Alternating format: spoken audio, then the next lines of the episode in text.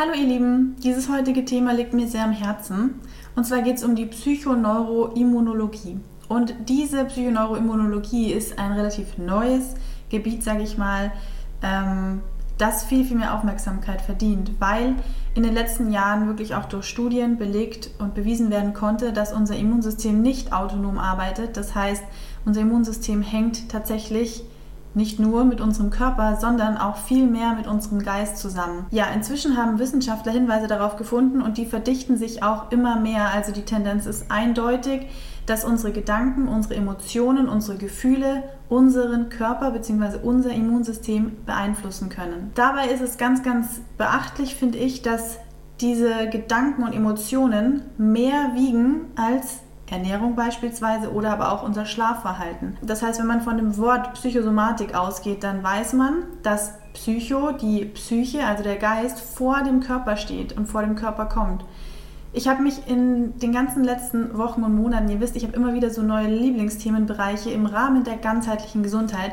Und da war es jetzt die letzten Wochen und Monate die Psychoneuroimmunologie, weil auch ich kennenlernen durfte, wie sich unsere Gedanken, unsere Gedankenmuster, unsere Gefühle, unsere Emotionen, Stress, auf unser Immunsystem auswirkt. Ja, da spielt es dann, wie wir uns ernähren, wie unser Schlafverhalten ist, ob wir Nährstoffe aufgefüllt haben, nur noch eine verschwindend geringe Rolle, wenn wir gleichzeitig Traumata beispielsweise erleben oder chronischen Stress haben oder Kummer haben oder einen Trennungsschmerz haben, das wiegt dann, wie gesagt, einfach viel, viel mehr.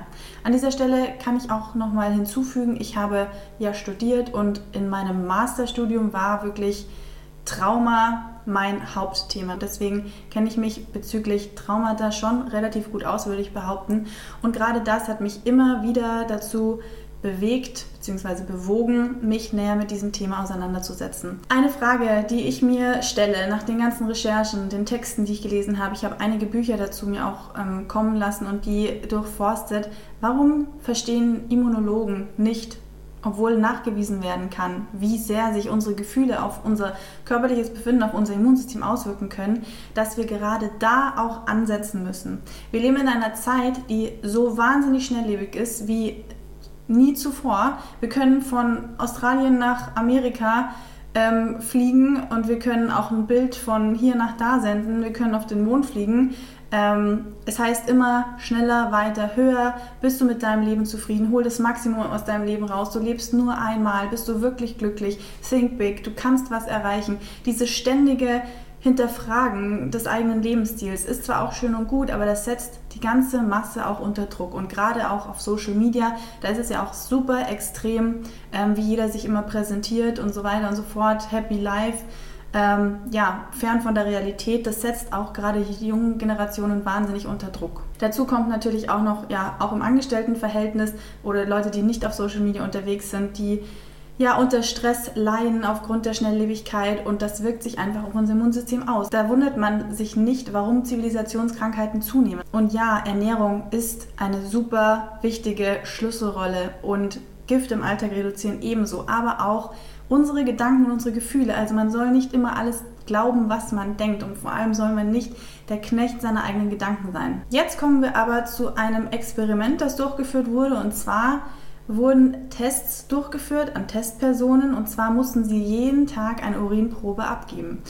Und an Tagen, an denen wirklich emotional stärkere Belastungen oder emotionale Belastungen vorlagen, konnten Entzündungsmarker im Urin nachgewiesen werden. Das sind zwar nur integrative Einzelfallstudien, aber trotzdem ja, sollten wir uns, wie gesagt, und das tut die Psychoneuroimmunologie und da wird noch ganz, ganz viel kommen, da bin ich mir 100% sicher, ähm, die setzt sich hauptsächlich mit dem Phänomen Stress auseinander. Und warum? Ja, negative Emotionen, Traumata, ähm, ja, Stress setzen alles ja, gleiche Stresshormone frei. Und das hemmt natürlich Serotonin, Dopamin und so weiter und kann stille Entzündungen im Körper verursachen. Und das wiederum schwächt unser Immunsystem nachweislich. Ich wollte euch mit diesem Video einen kleinen Denkanstoß geben, dass es inzwischen auch wirklich bewiesen ist, wie gesagt, wie wichtig unsere Emotionen sind und wie wichtig einfach mentale Gesundheit auch für den Körper ist.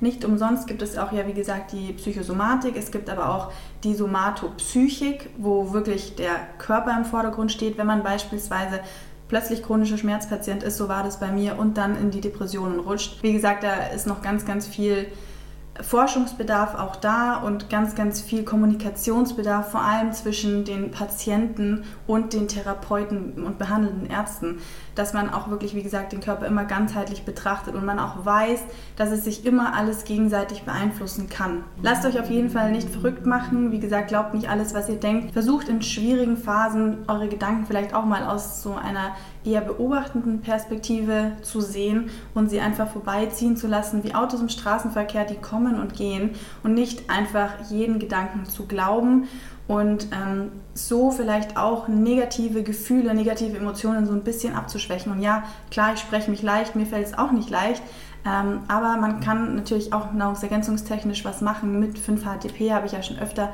erwähnt, beispielsweise ähm, mit komplexen, da könnt ihr auch gerne mal in meine Infobox schauen. Das beeinflusst dann auch das Immunsystem rückwirkend, wenn man diesen ganzen Prozess und Mechanismus versteht. Aber es ist natürlich auch immer ganz, ganz wichtig, einfach die eigene Einstellung zu überdenken. Vielen Dank fürs Zusehen. Es war mir ein sehr, sehr wichtiges Anliegen, mit euch darüber jetzt mal zu sprechen. Schreibt mir gerne eure Gedanken und eure Meinung dazu unten in die Kommentare und wir sehen uns dann hoffentlich im nächsten Video wieder. Bis dahin alles Liebe. Bleibt gesund. Ciao.